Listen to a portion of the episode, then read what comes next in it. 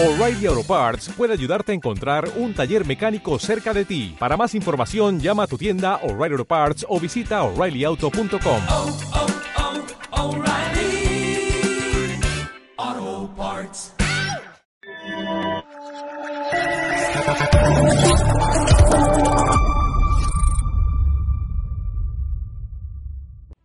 Muy buenas a todos, esto es Estado de Alarma. Hoy estrenamos este programa por YouTube de media hora de duración. Estaremos de lunes a jueves a partir de las ocho y media de la tarde.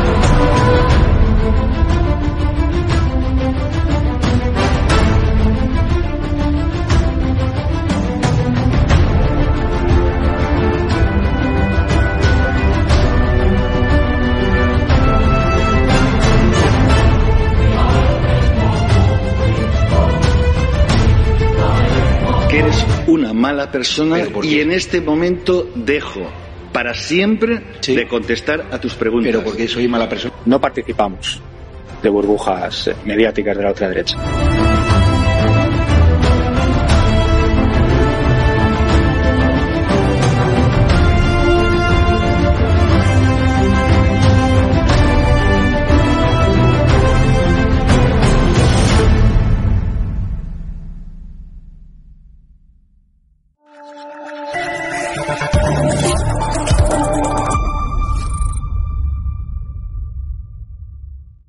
¿Qué tal? Buenas noches. Bienvenidos una noche más aquí a la noche de estado de alarma. Ya saben, bienvenidos espectadores de EDATV y también oyentes de Informa Radio.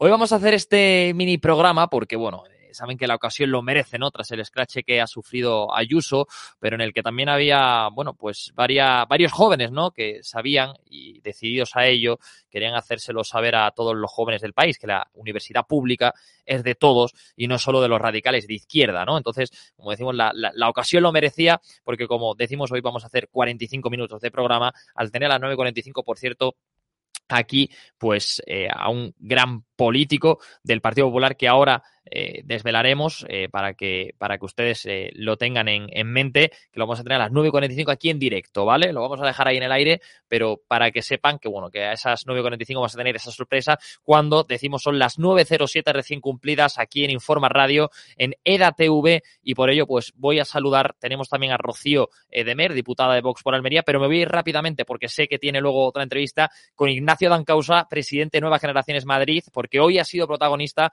porque como decía, él ha sido un poco el impulsor, ¿no? De, de- de decirle a todos los españoles eh, jóvenes, ¿no? A todos los jóvenes españoles, pues que, como digo, la universidad no es solo de aquellos radicales de izquierda, jóvenes estudiantes que quieren hacer ver o quieren imponer una sola idea, una idea absoluta. Por ello, tenemos aquí a. Ignacio, buenas noches, ¿qué tal? ¿Qué tal? ¿Cómo estáis? Pues nada. Bueno, Encantado de saludarte, ¿eh? Otra, otro día más, otra noche más por aquí, por la que ya es tu casa. Y, y nada, oye, eh, de verdad que enhorabuena por, por todo lo organizado hoy, porque había, yo creo que parar en los pies hoy, ¿no? A esos estudiantes que han hecho el scratch a Isabel Díaz Ayuso, la presidenta de la Comunidad de Madrid.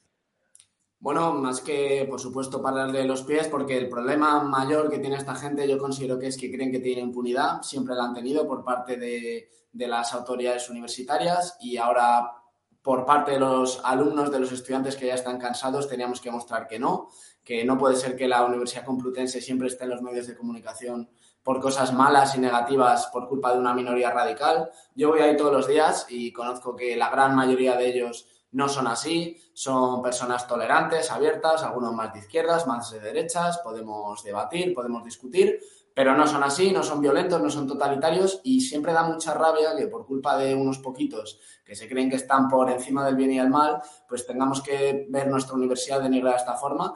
Y hoy pues queríamos lanzar un mensaje también, digamos, a, a algunos jóvenes universitarios que a veces por este tipo de situaciones que se dan en contadas ocasiones tienen miedo a veces a decir lo que piensan, pues por miedo a represalias, por miedo a persecución, por miedo a insultos y demostrar que no, que aquí hay gente que piensa de todas las maneras y que, bueno, que, no les va a pasar nada. Además, eh, habéis sido bastantes, eh, los, que habéis acudido allí, Ignacio, eh, muchos eh, tuiteros eh, se quejaban en, esta red social, en Twitter, eh, que cómo era posible, ¿no? Que os dejaran pasar a vosotros, a vosotros jóvenes del, Partido Popular de Nuevas Generaciones, cuando la policía había dicho que solo podían entrar, bueno, pues estudiantes de la, de la universidad, ¿no? Y vosotros habéis respondido con fotografías de los carnets, porque vosotros hay que recalcar que habéis ido allí no solo a defender a, a, Isabel Díaz Ayuso, sino también yo creo a defender vuestra universidad, porque sois la mayoría alumno de la Complutense. Totalmente, éramos eh, más de 100 eh, estudiantes y, bueno, veníamos eh, la mayoría de nuevas generaciones, también había otras asociaciones involucradas como Libertad Sin Ira, como Sacabat, como Criterio Joven, como Con la Libertad, como Move Adelante Uni, estaba European Democrat Students, las juventudes, unas juventudes democristianas europeas. Nos hemos reunido muchos, muchos grupos de estudiantes eh, que estamos cansados, que simplemente pues, tenemos nuestras diferencias ideológicas, hay unos más liberales, otros más conservadores, otros que no se meten tanto en ideología, como es el caso de Libertad y Mira, eh, pero nos hemos unido porque consideramos que la universidad pública se está siempre viendo utilizada políticamente por estos grupos radicales y estamos cansados. Nos hemos unido, hemos dicho que, bueno, que queríamos aprovechar la ocasión para apoyar a la, a la presidenta para dar la cara por ella, porque ella dio la cara por nosotros en los momentos más complicados de la pandemia, ella ha dado la cara por los jóvenes reduciendo un 20% las tasas universitarias, ella ha dado la cara eh, reduciendo el precio del abono joven un 60%, y bueno, nosotros consideramos que ante un mal trago que podía vivir, ¿no? Por culpa de estos radicales, nosotros teníamos que estar ahí para apoyarla y nos hemos puesto de acuerdo, hemos organizado rápidamente esa movilización y yo estoy muy, muy satisfecho con el apoyo recibido y con el resultado. Oye, voy a ir un momentillo, eh, Ignacio, con Rocío de Mer, que ya es diputada eh, de Vox eh, por Almería en el Congreso, además también diputada joven, así que un placer tenerte aquí con nosotros en esta noche de estado de alarma. Y sobre todo, Rocío, preguntarte también, tú como, como joven, también que has estado en universidad y demás, ¿qué te ha parecido? ¿no? Lo vivido hoy en la Complutense aquí en Madrid, en una universidad pública que ha sido, bueno, gracias a Dios, no tomada al 100% por estos radicales de izquierda, porque hemos tenido ahí en Nacido en Causa con cerca de, un centenar de jóvenes, pero, pero que al final eh, parecía que, iba a llegar a mucho más después de que ayer incluso aparecieran eh, pintadas, ¿no? De, de, de FAC Ayuso, o sea, incluso incitando a, oye, no pises esto porque lo que puede pasar es muy grave. Bueno, yo estuve en la Complu además, así mm. que, pues así que lo conozco bien lo conozco bien en la Facultad de Derecho en mi caso, y, sí, conozco bien a, toda esa gente, ¿no? Es una pena que al final eh, pues la izquierda se haya adueñado de muchas facultades, ¿no? De, en muchas ocasiones incluso de la universidad pública, casi, casi por completo. Tanto sus discursos como sus activistas políticos, ¿no? Eh, y cómo la utilizan, ¿no? Lo que debería utilizarse para el bien común, lo que debería utilizarse para formar a la gente, lo que debería utilizarse para para enriquecernos todos ¿no? y crecer en lo académico, eh, pues muchas veces es una herramienta política para algunos. Y en lo más grave de todo, ¿no? que al final eh, pues está siendo también una herramienta de señalamiento eh, con consecuencias violentas para muchos. Muchas veces, pues eso, ellos señalan, como muchos medios de comunicación señalan, y luego pues pasan, pasan cosas feas, ¿no? Pasan adversidades, pasan pedradas, pasan hostigamiento en muchos actos, pasan amenazas de muerte, pasan pues muchas cosas que estamos desgraciadamente acostumbrados a vivir en Vox, ¿no? Eh, así que bueno, pues, pues creo que lo conozco bien lo que ha sucedido hoy. Bueno, pues vamos a ver además, eh, hablando de todo esto, las imágenes, ¿no? Vamos a comenzar eh, por ese discurso que, claramente eh, podemos decir que ha sido un discurso de odio de, de, bueno, pues uno de los, de los, bueno, de los tantísimos discursos que se han dado hoy allí en la, en la Complutense, viendo, bueno, pues que esta chica ha sido la, la estudiante con mejor expediente, ¿no? Cerca de un 9,8, eh, pero bueno, que decía esto dejando entrever un poco que, bueno, que el 9,8, eh, como ella dice, no, no son notas, pues efectivamente no son notas porque escuchen, escuchen lo que ha tenido que decir hoy con un auditorio lleno. ¿Sabéis a quién quiero aplaudir? A mis profesores de verdad y a la Complutense de verdad, que yo estoy orgullosa de ser complutense. Y hoy es un día de luto, ¿vale? Porque nos han tirado por tierra. Le doy la enhorabuena a los profesores que han venido aquí con un par cuando no querían. Y yo no quería venir y he venido para aprovechar mi discurso de verdad. ¿Vale? Porque esta manifestación se va a manipular. Estas ciencias de la información, no de la desinformación. Coged el teléfono que tenéis ahí, meteros en Twitter y leed la mierda de comentarios que están puesto, que están poniendo de vuestra presidenta, ¿vale? Y no rompo esto porque yo creo que es ilegal, que si no lo rompo, ¿vale? Y gracias a mis profesores y a mis compañeros que han sacado una notaza y se la han currado. Pero no solo a ellos, sino a todos los que han conseguido un título y a los que no también, chicos, porque el conocimiento no es esto. El conocimiento es tener criterio. Bueno, pues hablaba de criterio. Vemos ahora también a continuación las imágenes de, del Scratch, ¿no? Eh, además, aprovechando también que tenemos aquí Ignacio, para luego ver también las imágenes eh, de ese grupo que ha estado ahí apoyando a la presidenta de la Comunidad de Madrid.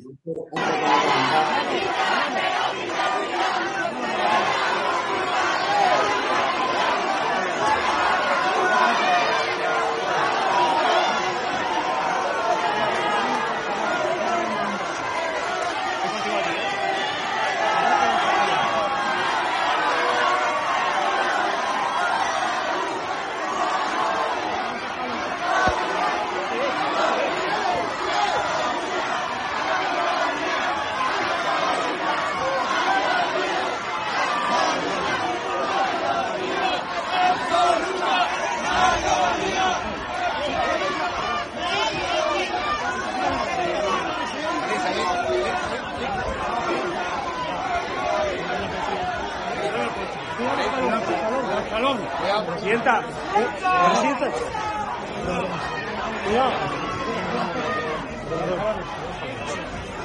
Presidenta, a los totalitarios, ¿qué mensaje les manda?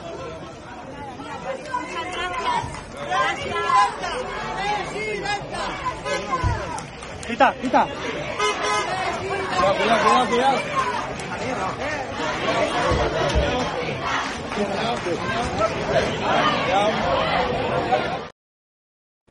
Ahí estaban esas imágenes. Ignacio, te dejo con la, con la palabra en la boca, disculpa. Nada, nada, yo quería hacer un pequeño comentario primero sobre el discurso de la chica esta que ha, que ha recibido el, el, premio. Eh, hay un momento que dice, bueno, y no lo rompo porque creo que es ilegal.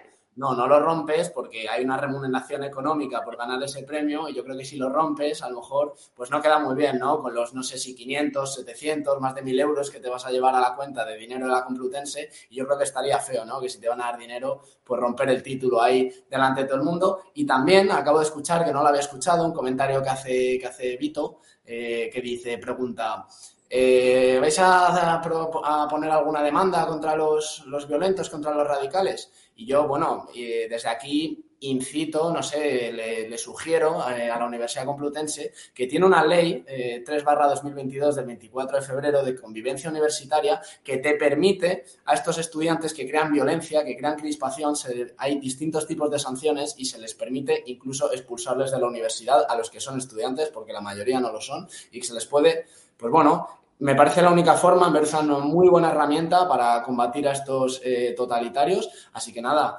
eh, yo espero que tomen las medidas necesarias, si no, pues nosotros también estudiaremos la, forma de hacerlo.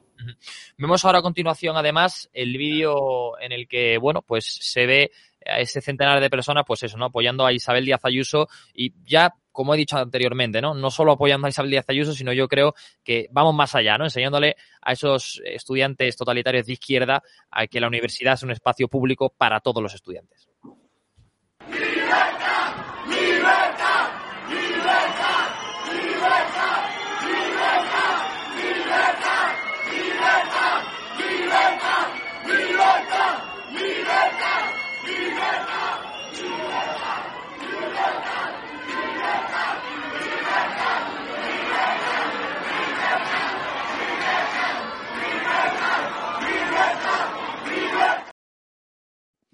Bueno, Ignacio, con estas imágenes te despedimos ya porque sé que tienes otra entrevista ahora a, las nueve y media.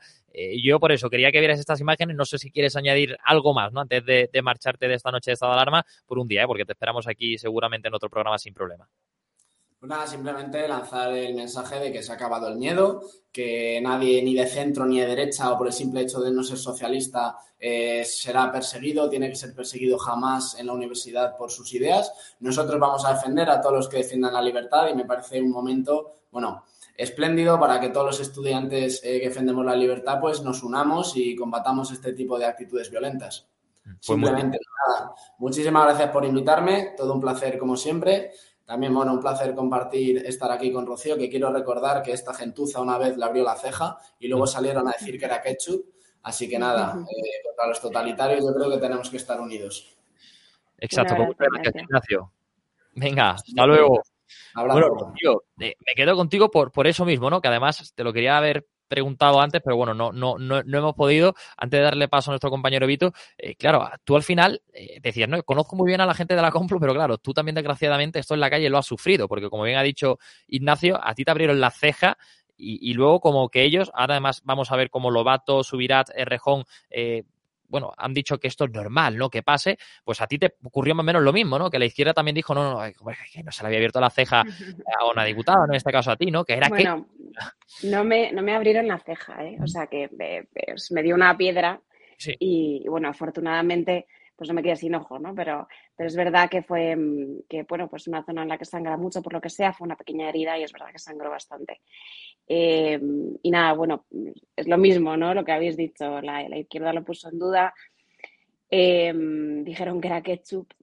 No sé, yo es verdad que, que lo que estoy es eh, tremendamente agradecida a que, a que lo que ocurriera aquel día, ¿no? En, en, mi caso fue en la campaña electoral, en un acto que hicimos en Sestao, y lo que estoy es tremendamente agradecida que no sucediera nada grave, ¿no? porque verdaderamente ese día podía haber muerto alguien mm. y, y, no, y no murió nadie. ¿no? Y, y es que al, final es muy serio, ¿no? Al final las consecuencias, no, hoy hemos visto un scratch, pues afortunadamente también la, la presidenta Ayuso pues está bien protegida, ¿no? Entonces, evidentemente, pues pues ha sido desagradable, ¿no? Y, siempre vamos a condenar toda violencia, como siempre hemos hecho desde Vox, pero afortunadamente pues su vida no ha corrido peligro porque, porque bueno, pues porque por ser la presidenta también pues tenía la suficiente protección, ¿no? Como, como ha sucedido en muchas ocasiones con cargos institucionales.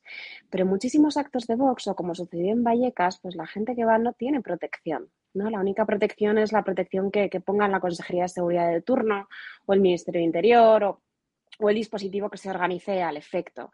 Y en, el, en Vallecas, por ejemplo, vimos cómo le abrieron la cabeza. Eso sí que fue abrirle la cabeza, ¿no? Con un ladrillo a un chaval, ¿no? Cómo, eh, cómo tiraron una estaca que también afortunadamente no dio y no mató a nadie, ¿no? Pero algún día sucederá algo mucho más grave y, tendremos que lamentarlo, ¿no? ¿Por qué? Porque hay una serie de medios de comunicación, porque hay una serie de, de poderes, porque hay una serie de políticos que justifican permanentemente esto y además hacen un señalamiento que tienen consecuencias.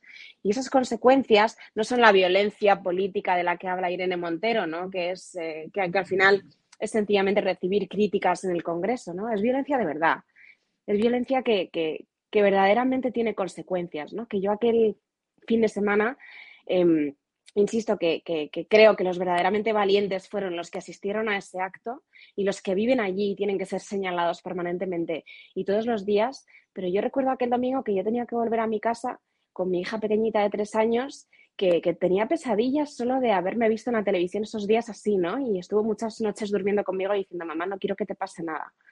Eh, estas cosas suceden y son muy serias y son muy graves, ¿no? Y, las amenazas de muerte, eh, pues, pues las dicen con toda la intención, ¿no? Y que si pudieran las cumplirían. Eh, hay que saberlo, hay que saberlo. Y, bueno, Ignacio es verdad que, que, bueno, ha, dicho que, y bueno, que no hay que tener miedo, evidentemente que no hay que tener miedo y que si nos unimos pues no pasará nada.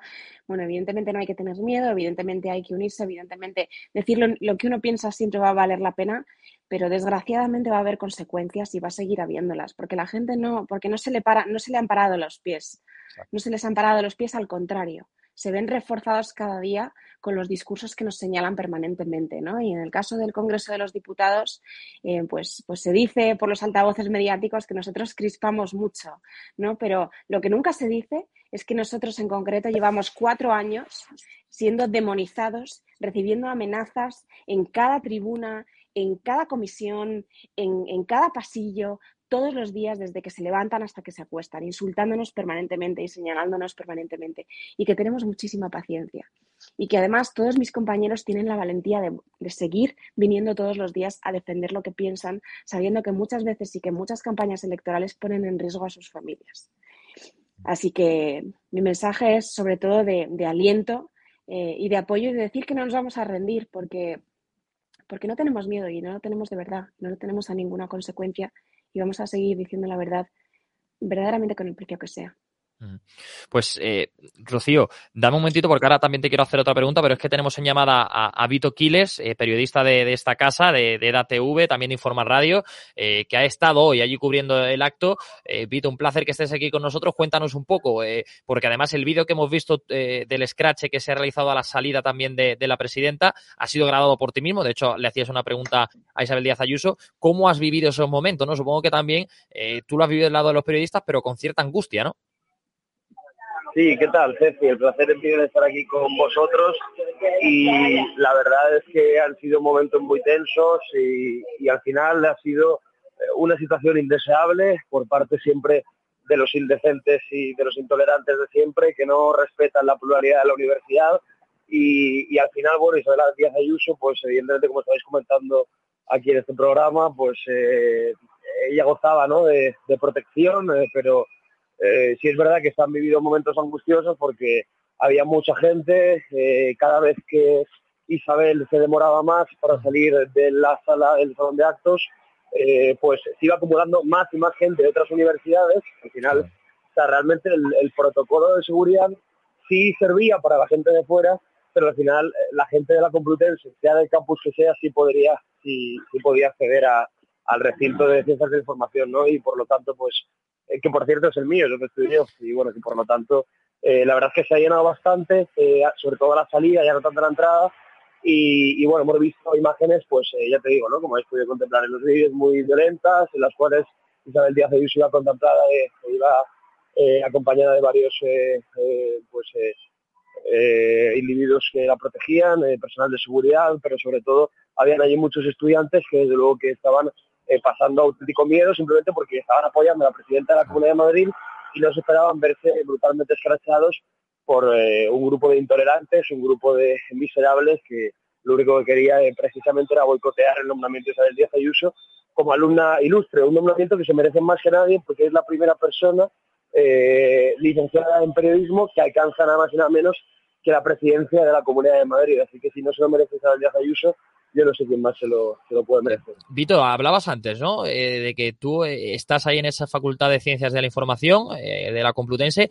¿Cómo es el día a día allí? ¿Cómo lo vives tú? Eh, ahí también, claramente no va a haber scratches todos los días, pero al final a ti se te conoce por, por bueno, pues por, la rama que tienes al final en el periodismo, eh, trabajando aquí en este medio de comunicación, sin censura, libre, pero eh, tú algunas veces allí en la, en la facultad te has visto señalado en alguna clase, señalado en los pasillos por simplemente ejercer el periodismo en donde lo ejerces, que es aquí en estado de alarma.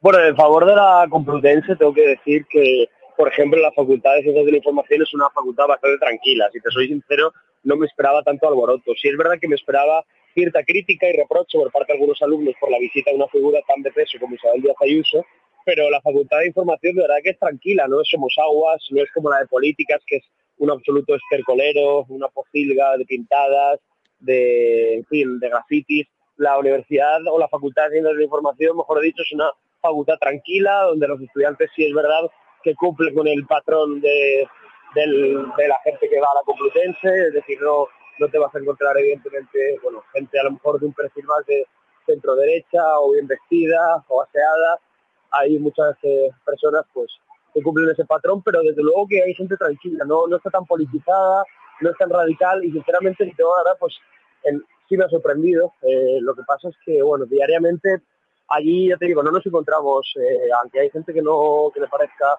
le parezca raro, no nos encontramos momentos de tensión, a mí tampoco nunca, casi nunca me han señalado, sí que alguno me reconoce y te suelta algo, pero tampoco es en un tono, en un tono agresivo ni violento. Y, y bueno, sí que tengo que decir que lo lamentable sobre todo de, de esta situación es que sea en la facultad de información precisamente donde para que se garantice la libertad de expresión tienen que haber 100 policías antidisturbios. En una facultad, pues como digo, ¿no? de información y de futuros periodistas. Que para que la gente pueda hablar en libertad o para que haya una pluralidad de opiniones tenga que estar, en fin, pues eh, absolutamente ocupada por la policía, pues ya podéis imaginaros todos cuál es la situación ahora mismo de, la Complutense. Algo, algo desde luego que se está haciendo mal, ¿no? Pues Vito, eh, te agradecemos que hayas estado aquí en esta noche de estado de alarma y nada, nos vemos mañana por aquí por la redacción. Así que muchas gracias. Muchas gracias, hasta luego. Venga, chao. Bueno, eh, Rocío, eh, nos quedamos tú y yo, pero antes de, hablar, eh, comentabas tú antes, ¿no? También de, todo este tema de, la izquierda, ¿no? Que siempre señala que al final, pues se le da alas, ¿no? A, todos estos, a estos, todos, a estos radicales para que al final vayan campando. Y eso es lo que yo quiero ver ahora contigo, ¿no? Las reacciones que hemos tenido a lo largo del día de hoy. En este caso vamos con el líder del Partido Socialista aquí en Madrid, candidato a la presidencia de la Comunidad de Madrid, rival, por tanto, de Isabel Díaz Ayuso. Lobato, lo escuchamos. Bueno, yo siempre estoy eh, de acuerdo a favor de que la gente dé su, su, opinión, ¿no? Yo creo que ir a, a, provocar, a encender a la gente como le suele gustar a la señora Díaz Ayuso, a generar conflictos en vez de consensos, creo que no es lo más adecuado. Bueno, ahí vemos cómo Lobato decía que Isabel Díaz Ayuso podría recoger una distinción, generaba conflicto, pero vamos más allá, porque también vamos a escuchar al ministro de Universidades, Subirat, que, bueno, tampoco tiene desperdicio lo que ha dicho el señor ministro. Pues una persona formada en la universidad pública me parece muy mal, digamos, que de alguna manera eh, la universidad pública, que lo hace con toda la autonomía, porque la Universidad Complutense puede utilizar su autonomía para hacer lo que quiera, digamos, de alguna manera haga ilustre a una persona que en su política universitaria, de alguna manera lo que está es haciendo degradando a la universidad pública, ¿no? Porque es la comunidad autónoma que tiene un nivel de financiación de la universidad pública más bajo y además está todo el día incentivando la creación de universidades privadas. Por lo tanto, esto yo creo que es un poco contradictorio que una persona formada en la universidad pública tenga una política universitaria que sea lo contrario. me parecen, digamos, normales en cualquier universidad, en el sentido de que las universidades son un, sitio de debate y de contraste. Mientras la gente pueda, digamos, expresar sus ideas, me parece que es normal. Bueno, ahí tenemos, como hemos dicho, al ministro de Universidades, pero escuchamos también, para finalizar, bueno, pues al portavoz de Más País, a Íñigo Rejón. A mí me sorprende que, la señora Ayuso no se esperara las protestas de los estudiantes y los profesores y los trabajadores de la universidad. Si uno se dedica a tratar mal a la universidad pública, a recortar a la universidad pública y a fomentar chiringuitos de universidades privadas, es lógico entonces que no pueda esperar aplausos en la universidad pública. El que maltrata a la universidad pública, cuando va a la pública, se lo recuerdan. Ahí están esas palabras, ¿no, Rocío? Lo que decíamos, ¿no? Al final, eh, más que condenar, eh, airean, agitan todavía más a las masas, dándole la razón y al final, claro, eh, eh, dentro de cuatro meses tenemos una campaña autonómica en, muchos, en muchas comunidades autónomas de España, tenemos la multitud de esas campañas municipales y ya también quería enganchar lo que tú decías antes con, con, lo que te quiero preguntar a continuación, ¿no?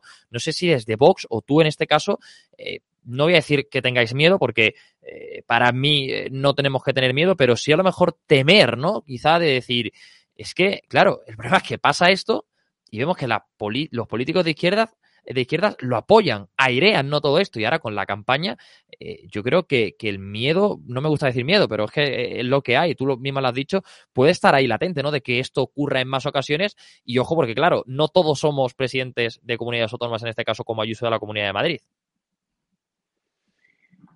No, efectivamente, varias reflexiones, ¿no? Por un lado, el tema de las condenas. Yo creo que que al final se ha, iniciado una dialéctica política en la cual cuando sucede algo, eh, bueno, pues a ver, hay que marcar posición en el sentido de quién lo condena y quién lo justifica. Yo creo que los que siempre condenan la violencia somos los mismos. Y lo hemos hecho siempre, además. Pero ha llegado un momento en el que ya cansa. ¿Por qué? Porque los que la justifican son siempre los mismos, a no ser que la violencia sea contra ellos, que violencia verbal, porque porque más violencia no reciben.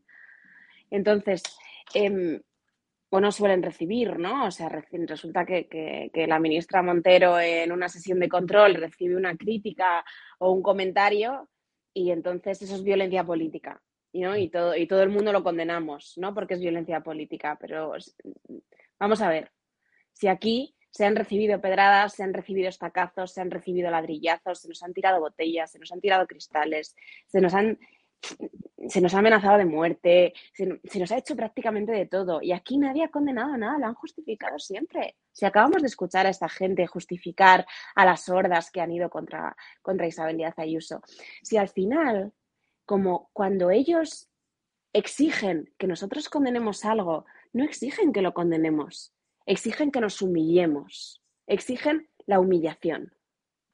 Por lo tanto, la dialéctica de condenas es unidireccional, siempre va en la misma dirección, porque los que siempre condenan la violencia, venga de donde venga, somos los mismos, y porque los que siempre la justifican, a no ser que sea contra ellos, son siempre los mismos. Entonces, es una dialéctica un poco absurda y es la primera reflexión que quiero hacer, ¿no? Mm. Eh, la segunda que quiero hacer es eh, que no tenemos miedo de verdad. Me refiero, eh, hay lugares en los que ya se ha perdido la libertad desde hace muchos años y los valientes son los que viven ahí. El que va a hacer un acto electoral, pues bueno, pues se la juega. Pues sí, pues no te voy a decir que no, pues, pues, pues cuando vamos a sitios difíciles en Vox nos despedimos de nuestros hijos. O yo por lo menos. Y, pero, pero ha llegado un momento en el que, en el que hay que estar en todas las calles, que, las calles no son suyas. Mm, que todos los, tenemos derecho a pisar todos los lugares de España. Que, que todos nos pertenecen. ¿no? Y, no hay que dar ninguna bandera por arriada mm, por, por, el, por el miedo, por la dictadura del miedo, ¿no? Que se ha impuesto en muchísimos lugares. Entonces, el verdadero valiente es el que en esos lugares como en Sestao tiene las narices de llevar a su hijo a la guardería, de tener ahí su empresa, el que como la familia de Santiago Bascal, como su padre en concreto, tuvo un negocio, no cedió ante las extorsiones de nadie, pese a las amenazas de muerte, pese a haber compañeros a los que les pegaban un tiro en la nuca, pese a haber vivido todo ese hostigamiento, decidió seguir en pie, decidió seguir en un lugar y defender y pelear por la libertad de todos los que vivían en él. Y, yo creo que todavía la izquierda no cuenta con eso, no cuenta con que, sí, que vamos, con todo. Vamos con todo, pero literalmente con todo.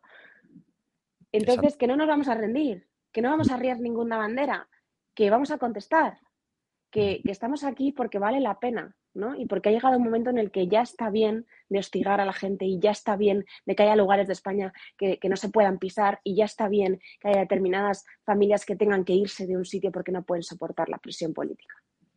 Rocío, vamos a entrar ya en materia también ya eh, política, porque bueno, ya en el, en el Congreso de los Diputados se ha aprobado ese último paquete, ¿no? Eh, bueno, parece ser, ¿no? Que va a ser el último paquete de medidas anticrisis de Pedro Sánchez. Eh, se ha votado y ha salido adelante con la abstención de Partido Popular, de Vox, y bueno, este paquete de medidas anticrisis va a incluir una serie de prórrogas de rebajas fiscales en la energética, ayudas directas a familias vulnerables y la eliminación del IVA a determinados alimentos. Desde Vox, ¿cuál es vuestra posición? Porque claro, os habéis abstenido, eh, al final ha salido hacia adelante porque se sabe que al final, desgraciadamente, todo lo que propone Sánchez con ayuda de sus socios en este gobierno Frankenstein sale hacia adelante, pero os habéis abstenido, ¿no? En definitiva, sí, pero no. ¿Cuál es al final la postura de Vox en ese sentido? Pues mira, la explico muy fácilmente. Bueno, en realidad la explicaría mucho mejor Iván Espinosa. Si pusierais un, un corte, la verdad que su intervención ha sido ha sido muy buena, ha quedado meridianamente clara nuestra postura y además ha sido ha tenido partes bastante bastante irónicas, ¿no? Eh, ¿Por qué nos abstenemos? En primer lugar, en primer lugar porque mm, porque nosotros llevamos solicitando una rebaja del IVA desde hace ya ni lo sé, desde hace ya ni lo sé, desde un año y medio por lo menos llevamos solicitando una rebaja del IVA. Em, y sin embargo, al final en este Real Decreto Frankenstein, como has dicho, ¿no? Paquete donde metemos muchas cosas eh, casi sin relacionar, pero juntas, ¿no? Y a ver, y si te opones a un real decreto de, que se llama de bajada del IVA, entonces eh, es la trampa, ¿no? Te estás suponiendo a que le bajemos el IVA a la gente, pero luego dentro aumentamos otros impuestos, ¿no? Y, es curioso cómo además eh, Iván, que es tan bueno, ¿no? Ha hecho ese baile de cifras. Vamos a ver, si, si reducimos el IVA a determinados alimentos que nos parece muy bien, y dejamos de recaudar, es que no voy a recordar bien las cifras, entonces los voy a decir mal, ¿no? 600 eh, y pico millones, em, y luego al, al, mismo tiempo, pues, pues grabamos todos los plásticos y, envoltorios de determinados productos, que nos va a suponer una recaudación de tanto, eh, en definitiva, además, el erario público estaba ganando 30 millones en el cálculo que hacía Iván en su intervención. ¿no? Es decir, que al final es un real decreto trampa en el cual decimos que bajamos los impuestos, pero en definitiva estamos aumentando los impuestos y además lo hacemos de manera temporal. ¿no? Consideramos que hay algunos puntos positivos, por lo tanto no podíamos oponernos, pero, pero en definitiva teníamos que denunciar esta trampa que hace el gobierno, que, lamentablemente ah. estamos acostumbrados a verla, ¿no? Ya hay muchísimos textos que nos trae aquí a, a que votemos.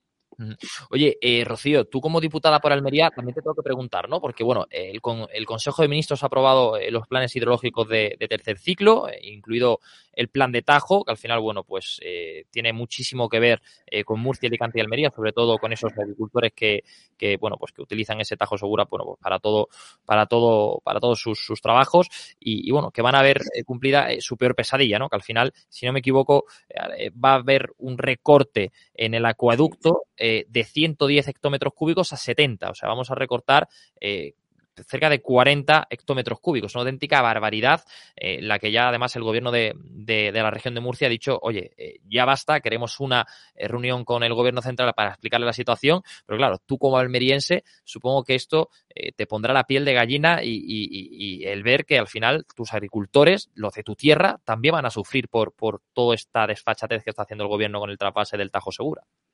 Eh, sí, esto duele profundamente a mi tierra. Además, eh, tuve ocasión de estar con, los afectados y todos aquellos que vinieron de Almería, de Murcia, de Levante en general, a protestar eh, hace una semana y media a Madrid, en frente de, bueno, en la plaza de San Juan de la Cruz fue la protesta. Y, bueno, efectivamente perjudica muchísima, a muchísima gente del campo y, pone de manifiesto uno de los debates pendientes que tenemos en España. ¿no? Y también desgraciadamente, lo digo con mucha pena, ¿no? una de las grandes tradiciones del Partido Popular, ¿no? que defendió un plan hidrológico nacional que jamás llevó a cabo con las, con las mejores mayorías absolutas. Em, nosotros defendemos, nuestra postura es muy clara, ¿no? que, que el agua es de todos los españoles. Y entonces, en los lugares en los que sobra, deben habilitarse las estructuras y las infraestructuras necesarias para que pueda llegar a los lugares en los que falta. Lugares además como Almería, como Murcia, que son la huerta de Europa, ¿no? que tienen un sector primario muy fuerte que, necesita el agua para sobrevivir. Y además un sector que se está enfrentando a hostigamientos permanentes, como es la competencia desleal de otros países, y que no pueden competir con los recursos que tienen ahora mismo.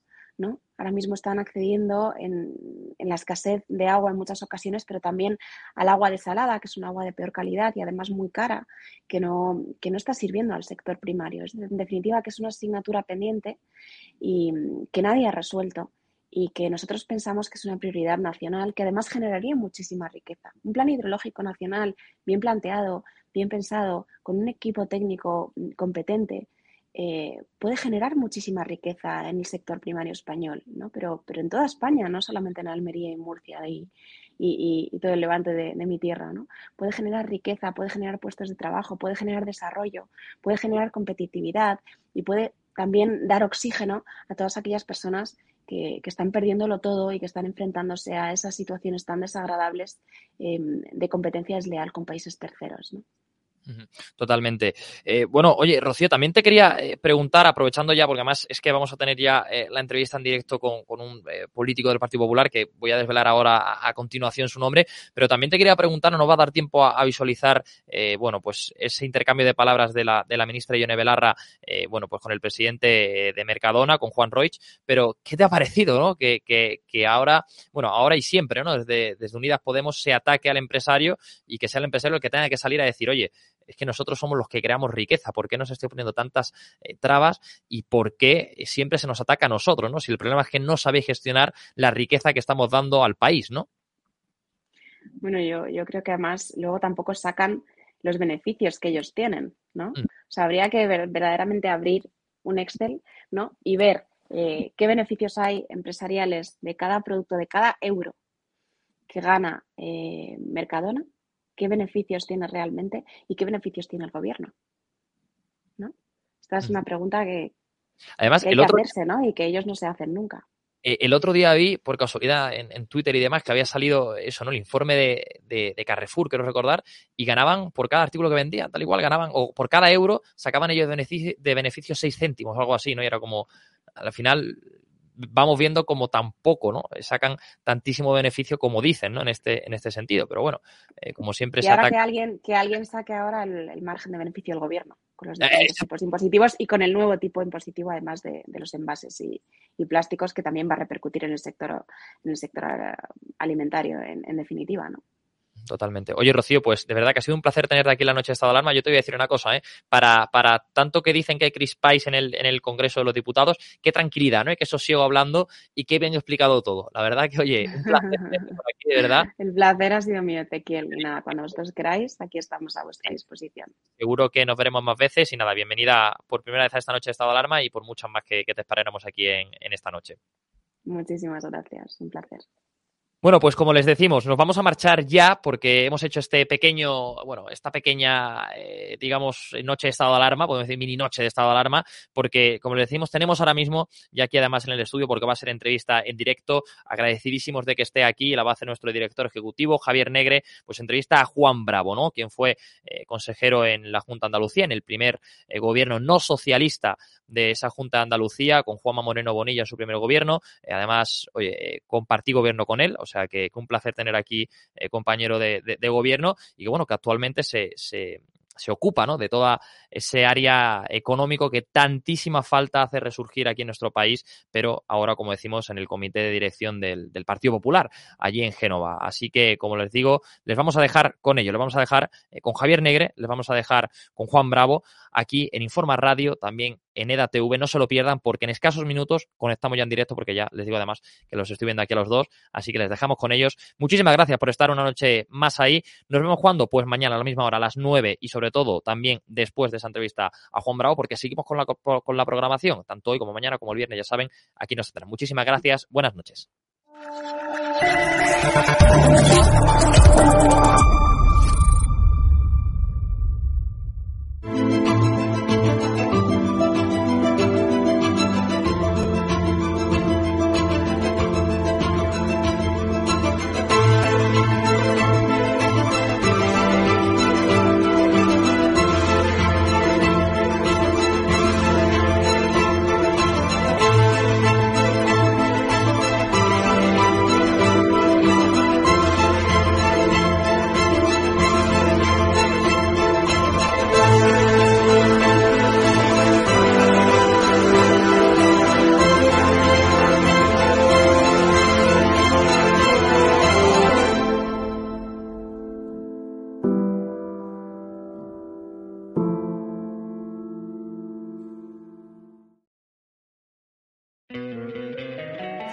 Encantaría tener 100 dólares extra en tu bolsillo?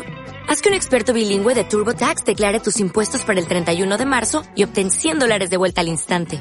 Porque no importa cuáles hayan sido tus logros del año pasado, TurboTax hace que cuenten. Obtén 100 dólares de vuelta y tus impuestos con 100% de precisión. Solo con Intuit TurboTax.